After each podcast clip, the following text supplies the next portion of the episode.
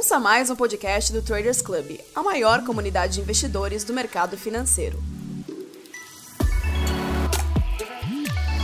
Olá, sejam muito bem-vindos a mais um TC Gestor. Eu sou Paula Barra e hoje a gente vai falar com Gustavo Reiberg, gestor da Hicks Capital, uma gestora com mais de 1,6 bilhão sobre gestão e focada exclusivamente em ações. Gustavo, obrigada pela participação. Prazer é meu, obrigado pelo convite, é um prazer estar aqui com vocês. É, a gente vai passar aqui sobre a estratégia da, da casa, né, como que vocês estão olhando no mercado, alguns cases específicos, mas para a gente começar, se você pudesse apresentar e falar um pouquinho da gestora. Legal. Bom, é, enfim, meu nome é Gustavo Heilberg, é, eu sou, sou sócio fundador da Rix. É, a Rix foi, foi fundada em 2012 por mim e pelo Rodrigo, é, e, e o, a semente dela foi plantada sete anos antes, quando o Rodrigo e eu começamos um clube de investimentos, é, numa época em que a gente estava tava, é, na, na, liderança de um negócio familiar no setor de, é, de varejo e indústria têxtil, né, uma empresa chamada Grupo Scalina, que é dona das marcas Trifio Scala. A gente liderou um processo de profissionalização dessa companhia, acabamos vendendo o controle do negócio em 2010 e 11, e aí nesse momento clube já tinha um, um histórico é, bastante longo e a gente, enfim, tinha, tinha gostado muito da brincadeira de, de, investir, né? E a gente achava que essa experiência de ter estado do outro lado da mesa como empresário e gestor de um negócio seria muito útil a, a enfim, na, na, construção de um negócio de investimentos, né? Então a gente acredita que essa experiência de gestão te torna um melhor investidor e a experiência de, é, de, de investidor também, enfim, na, naquela época nos ajudava a se tornar um melhor gestor do negócio, né? Então, quando a gente saiu do dia a dia, a gente decidiu transformar aquele clube num fundo. Começamos com 20 milhões de reais de capital próprio em 2012. Enfim, hoje a gente está administrando perto de um bi 600. Uh, somos um time de 13 pessoas num, num modelo de partnership, né? São seis sócios. É, a gente basicamente tem uma estratégia única, que é, que é uma estratégia uh, long only, uh, super fundamentalista, onde a gente usa esse nosso enfim, DNA de economia real, que a gente chama lá dentro, né, essa experiência de ter, ter estado do outro lado do balcão, combinado com todas as técnicas típicas de investimento, para buscar oportunidades de investimento com uma visão de longo prazo, com uma visão de uh, concentração de portfólio nas melhores ideias, é, e, e, e, com uma, é, enfim, uma vontade real assim de ter um pensamento realmente muito independente dos demais. Então a gente realmente busca, a gente toda a nossa pesquisa é proprietária é, e a gente gosta de coisas que são, é, vamos dizer, que, que não estão na moda.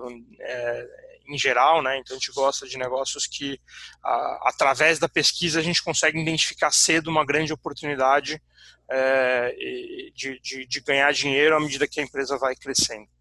Então, acho que isso é, isso é geral. A gente investe em empresas pequenas, médias e grandes, então não tem nenhum, nenhum preconceito e nenhuma, nenhum viés específico. A gente tá, quer buscar as melhores oportunidades de investimento, seja onde elas estiverem.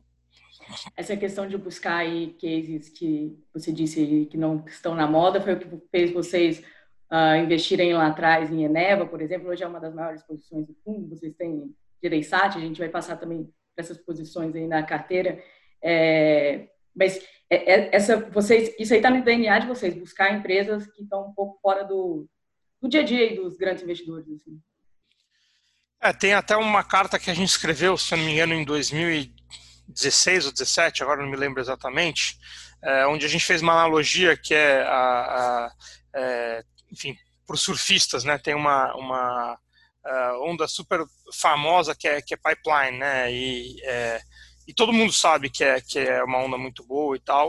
É, e, e, aí quando você vai lá surfar, a experiência não é tão boa, porque é super lotado, todo mundo competindo pela mesma onda e tal. Então, apesar de ser uma onda muito boa, não necessariamente a experiência é boa. E aí tem um outro lugar que é Mentawai, que é um lugar muito, muito uh, muito menos famoso e tal, e aí você vai lá e, e não tem ninguém, é, você, né, enfim, consegue é, pegar, pegar várias vezes a onda, sem muita competição e tal. Então, um pouco disso, assim, a gente acha que é, não necessariamente um bom negócio é, é, um bom investimento. Você precisa ver o preço que você está pagando e você precisa ver, e isso muitas vezes tem a ver também com, com competido, né, tá, aquele negócio com compreendido pelo mercado, tá, então era o caso de Geneva, quando a gente começou a investir era uma empresa que tinha acabado de sair de uma RJ, que tinha um selo do Ike, né, porque ela era antiga MPX, a, fusão da OGX Maranhão com a MPX, então tinha um monte de preconceitos, e a gente foi lá, foi lá e fez a nossa lição de casa super profunda, demoramos quase um ano para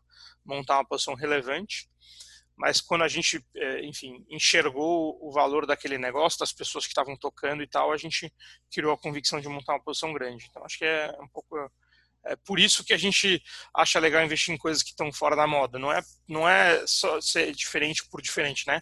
É, tem que ser, tem que ser diferente porque isso vai te dar um retorno maior.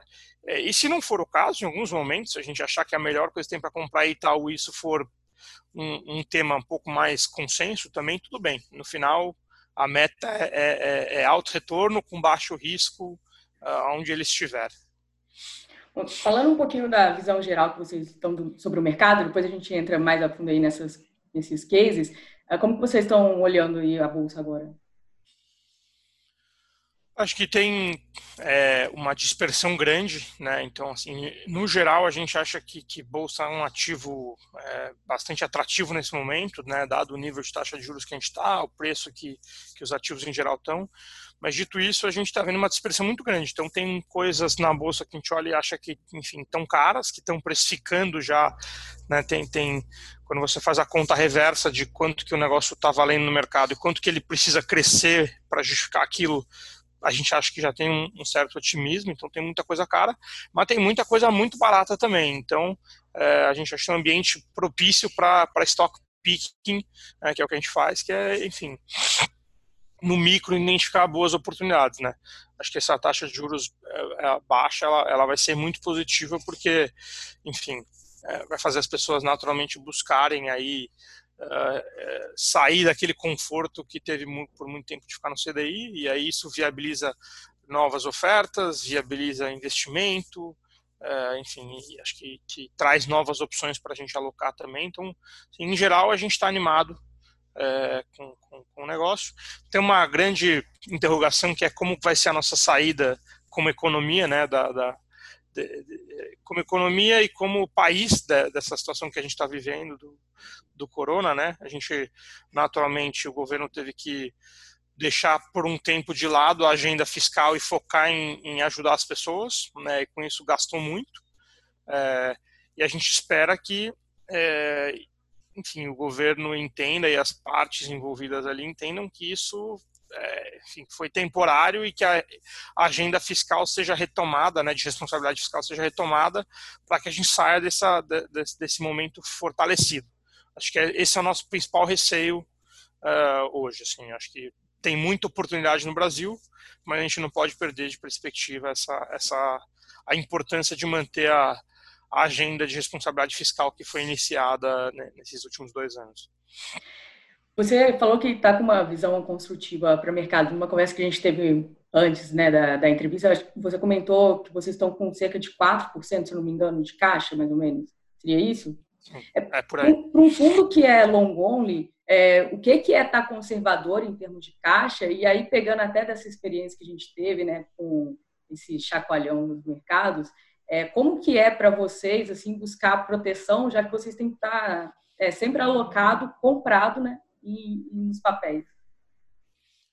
Assim, é, só para dar uma perspectiva desse ano, a gente abriu o ano com mais ou menos 13% de caixa, é, e isso não é porque a gente estava pessimista com o mercado, mas é porque muitos dos ativos que a gente tinha tinham subido muito no ano passado.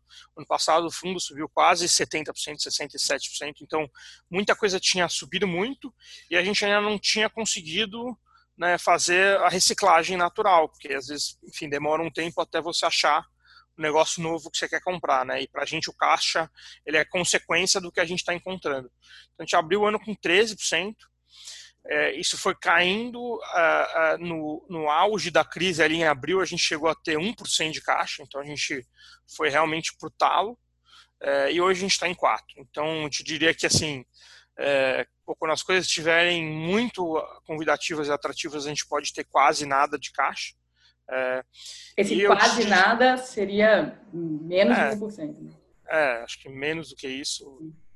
É, é, quase que o caixa do giro ali do fundo, né? Uhum. É, e é, a gente nunca alavancou, tá? A gente nunca operou acima de 100% comprado. Isso não, não, faz parte muito do nosso DNA.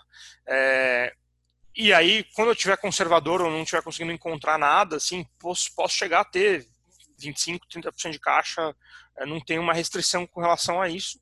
Vai muito de eu não estar tá conseguindo achar coisas interessantes. Então, eu te diria que lá na crise, na crise anterior, né, na crise da, da era Dilma, 2015, 16, a gente chegou a ter 20% de caixa em alguns momentos.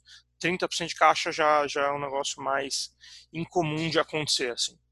É, e dito isso, a gente pode sim, em alguns dos nossos fundos, depende um pouco de regulamento, comprar proteção. Então, a gente pode comprar né, uma put, podemos eventualmente fazer um short pontual no, no índice ou em, em, alguma outra coisa. Então, é, a gente é um fundo cujo grosso do alfa vai vir do nosso mandato long only, de seleção das empresas, não de fazer market time.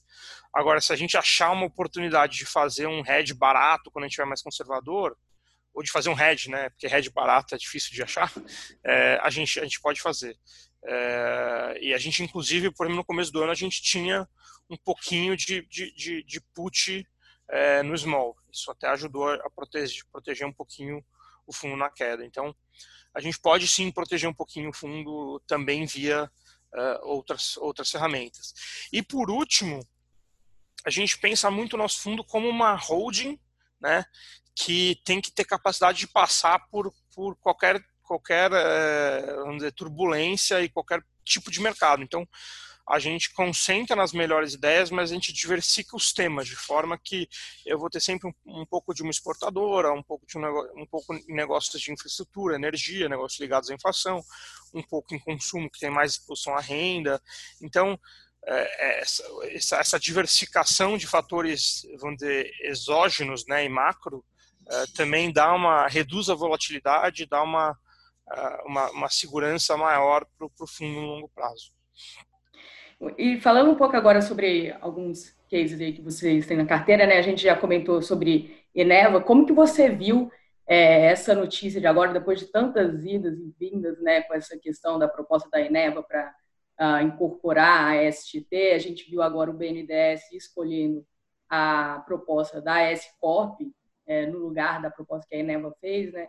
Isso colocou e fechou essa questão agora. Como que é, você viu essa questão e como que fica o futuro da Eneva daqui para frente?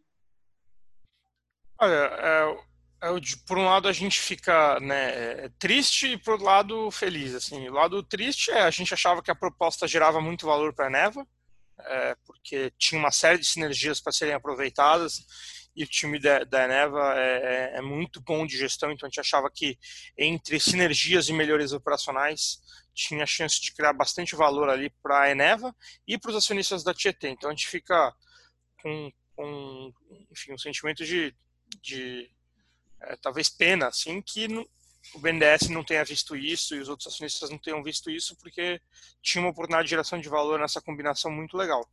O outro lado, a gente fica feliz que a gente é, né, se confirma mais uma vez que o time da Eneva é, é bom alocador de capital e vai até onde dá para ir. Então, assim, eles é, colocaram a melhor proposta que dava para fazer na mesa.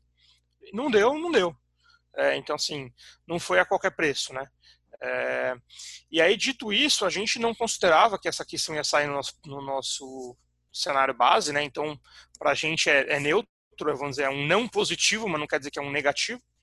É, e a Eneva tem um portfólio enorme ali de projetos e opções que eles estão olhando, inclusive é, em no, no, lado de consolidação. Tem até uma entrevista, acho que foi ontem ou anteontem, do, do Marcelo Habib, que é o CFO lá no, no Valor, acho, falando sobre isso. Eles vão continuar olhando a agenda de consolidação e eles têm uma série de projetos. Então, o jeito que a gente vê a Eneva é uma empresa que é, certamente será uma das líderes nesse segmento de geração nos próximos anos e vai atingir isso através de novos projetos, de aquisições e dada a competência e disciplina do management, a gente tem muita confiança que o que eles fizerem vai gerar valor. Então a gente continua animado, é, ainda é a maior posição do fundo, apesar de ser um pouco menor do que já foi. Hoje, qual que é a participação da Eneva no fundo? Em torno de 11%. E como que foi construir essa tese de investimento em Eneva? Quando vocês iniciaram o investimento? A gente fez o primeiro investimento em Eneva, é, é, se eu não me engano, foi setembro 16, agosto ou setembro de 2016. Ela tinha recém saído da, da, da RJ, né, tinha concluído o plano de recuperação dela. É, então, naquele momento, ela tinha terminado de construir as usinas térmicas que ela tinha, né, ela estava 100% operacional. Tinha acabado de concluir a fusão do, da, do, da MPX, que era a parte de térmicas, com a OGX Maranhão, que naquele momento tinha se transformado em Parnaíba Gás Natural, mas que era basicamente um negócio de produção de gás que fornecia só para a Eneva. Uh, e, e, tinha acontecido a fusão desses dois negócios criando a Eneva. Então ela já era uma companhia operacional com a parte de gás uh, integrada na, na, na, parte de produção de energia, né, de, de, de geração de energia. É, e, enfim, era uma empresa que naquele momento valia 3 bi, entre 3 bi e 3 bi meio, mas tinha uma liquidez baixa, porque durante o processo de RJ, muitos credores tinham convertido suas dívidas em, em, em equity. Né? Então, uma boa parte da, das ações da empresa estavam na mão desses bancos e, e não negociavam. A gente começou a fazer uma lição de casa, assim, foi, fomos comprando à medida que a gente foi fazendo essa lição de casa, né? Demoramos quase um ano para essa posição virar uns 5, 6% do fundo. Fomos ganhando cada vez mais conforto no modelo de negócio, né, esse modelo integrado, em que você tem o melhor de ser uma empresa super previsível, porque tem contratos de energia uh, vendida por 10 anos, 15 anos, uh, então a sua receita, ela tá, sua EBITDA está 80% praticamente dado, e os 20% adicionais são, é o que varia é, com um negócio de, de é, vamos dizer, EIP, né, de produção e exploração de, de, gás, que tem altíssimo retorno. Então você combina um negócio que é previsível, que você consegue trazer alavancagem, com um negócio que tem altíssimo retorno sobre o capital, e você ainda elimina o risco de, do preço da commodity do meio, né, porque o negócio de gás, é, quando você é não integrado, tem o risco de preço de venda do gás. Quando ele está integrado, o teu risco é o preço da energia que já está travado num contrato. Então, modelo de negócio super legal, um portfólio de projetos de crescimento muito interessantes e uma oportunidade de ganho de eficiência muito grande, porque durante a RJ a empresa focou em sobreviver, né, e aí um monte de ineficiências tributárias, financeiras e, e administrativas, além do efeito da fusão das empresas, tinham ficado.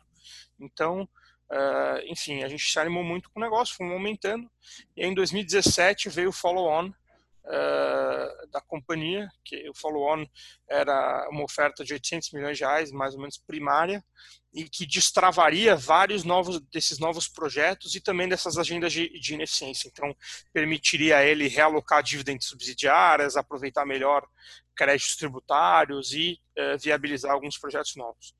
Uh, e aí a gente, a gente foi âncora desse, desse follow-on, fomos eh, entre os três maiores investidores do follow-on.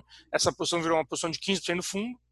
É, enfim, e aí, a partir de então, a tese começou a se materializar. Então, a liquidez foi aumentando, né, que já era a nossa visão. Essa empresa, ela, ela valia bastante, a liquidez estava baixa porque tinha um problema, né, o preço estava baixo, então ninguém vendia, porque ninguém vendia também, ninguém olhava, então tinha um problema ali que, à medida que é, o, o, nó fosse se resolvendo, é, você entraria num círculo positivo. Então, depois de um tempo, depois de um tempo a, a liquidez já estava lá em 15, 20 milhões por dia, depois de um tempo aconteceu um follow-on e os bancos venderam uma boa parte da participação deles, enfim, depois teve mais um follow-on, é, a liquidez do negócio saiu de, na época que a gente começou a comprar 300, 400 mil reais por dia, para hoje é, quase 80 milhões de reais, e tem vários fundos de primeiríssima linha na, na, na, na base de acionistas. Quando a gente começou a olhar, tinha 30 investidores, vamos dizer, institucionais na base, assim, hoje tem quase 200. Então, a história foi se desenvolvendo, a empresa foi criando valor ao longo desse tempo também, fez uma série de,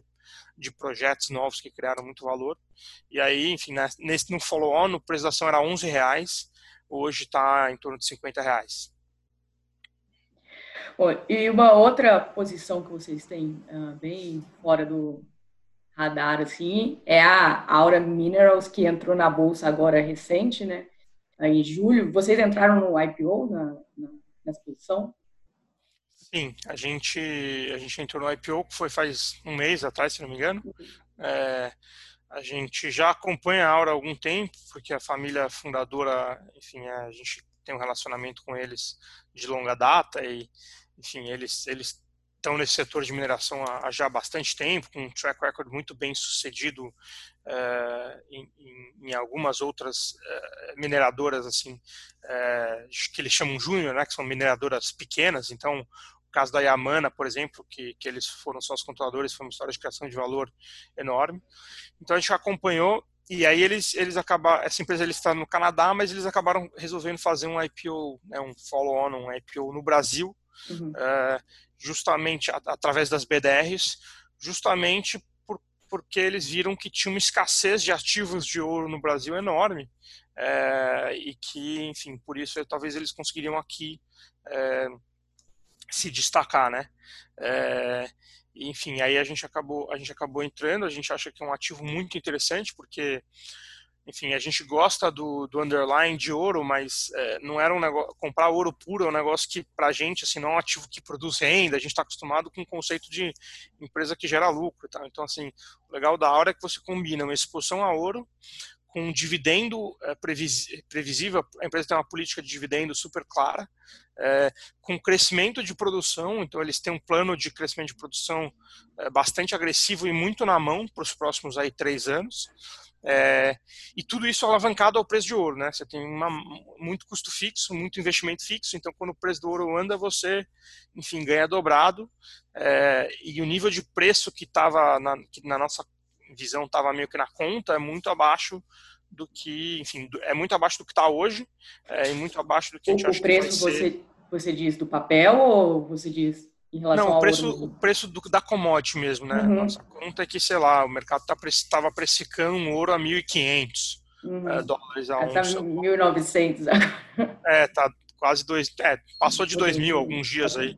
É, e isso é quase que tudo margem na veia, né? Então, é, é, enfim, a gente... E além disso, sim, além desses pontos que eu comentei, né, tem muita oportunidade de, de destravar valor dentro dos ativos que ele já tem dentro de casa e tem uma agenda de M&A também. Uh, enfim, eles têm um track record lá, o management uh, e, e os, os, acionistas têm um track record super, super forte de, uh, de fazer aquisições. então, a gente acha que ainda tem, vamos dizer, essa opcionalidade que também não está na conta, mas pode tornar o negócio melhor ainda. Então, a gente está animado, é uma posição ainda pequena no fundo, mas que tende a crescer à medida que a gente for ganhando, enfim, mais conforto. Agora, o ouro era aquele ativo que a maioria buscava para proteção e, de repente, ele se tornou um grande ativo aí do momento, com esse forte rally que a gente, que a gente tem visto, né? E para a exposição em ação, hoje, é, ela seria a única opção aqui no Brasil, né? em, é, em uma empresa, em uma mineradora, né? É, você tem, você tem algumas, algumas casas aí que criaram espelhos de ETFs lá de fora de ouro, né?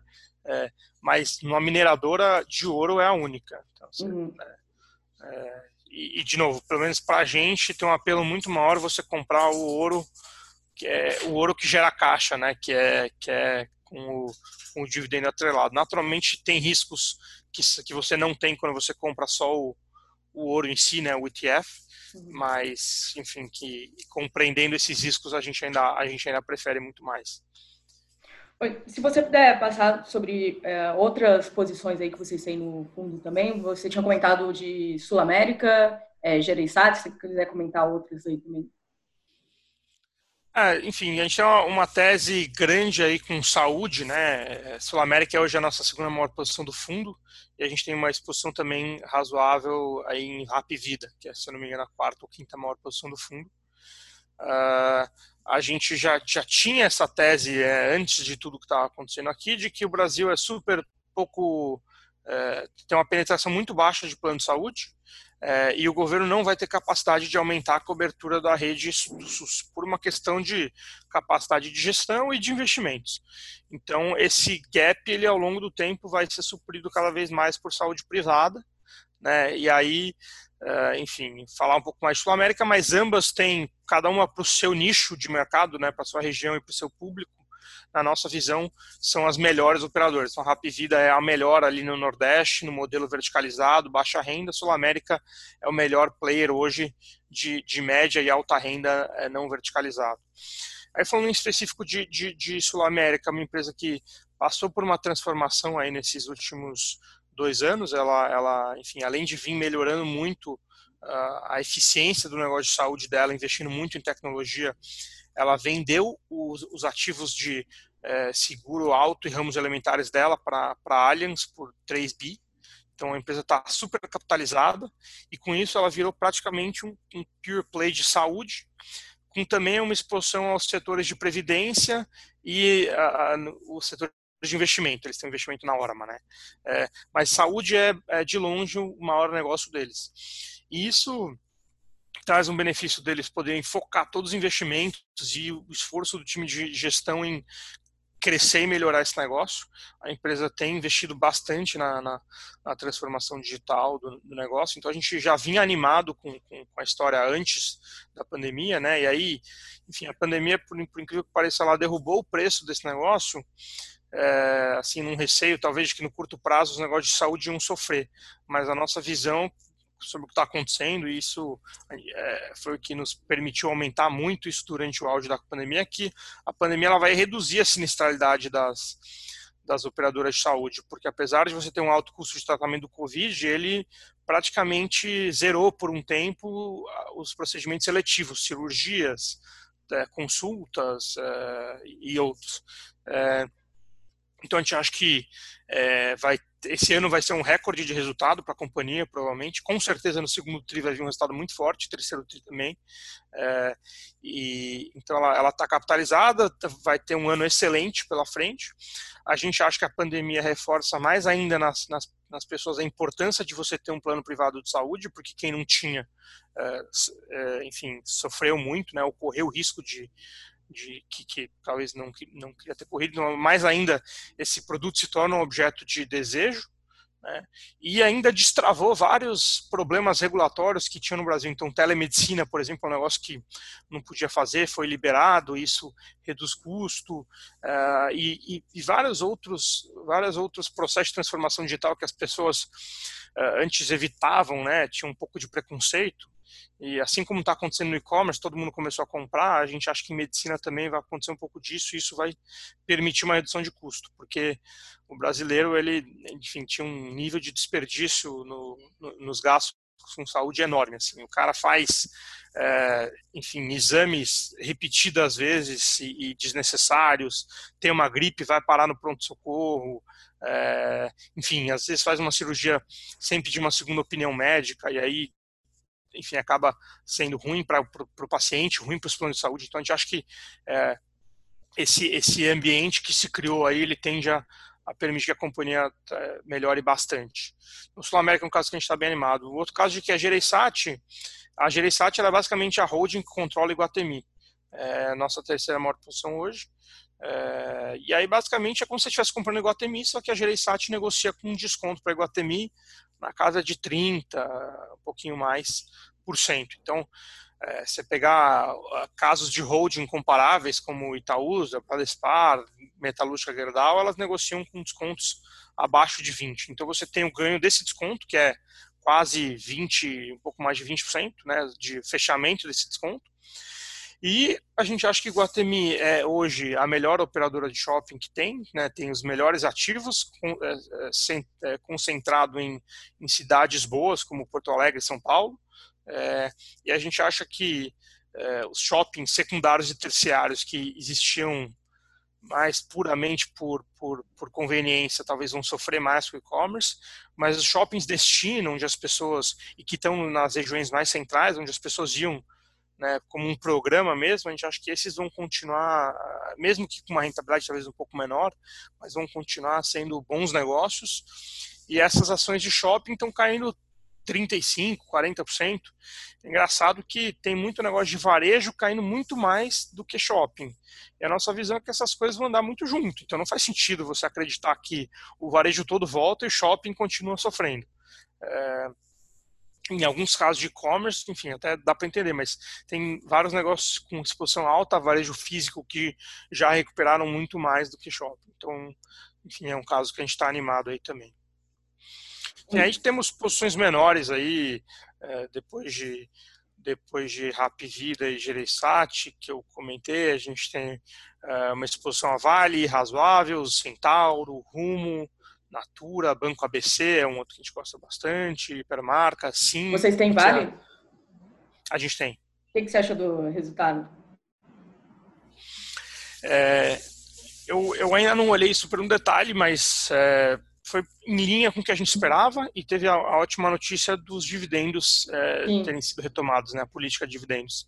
Uhum. É, e, e, com a política de dividendos retomada, esse cara ele se coloca de novo no mesmo, vamos dizer, hall que as majors mineradoras lá de fora, como Rio Tinto, BHP, e ele negocia hoje com um desconto completamente é, injustificado na nossa visão.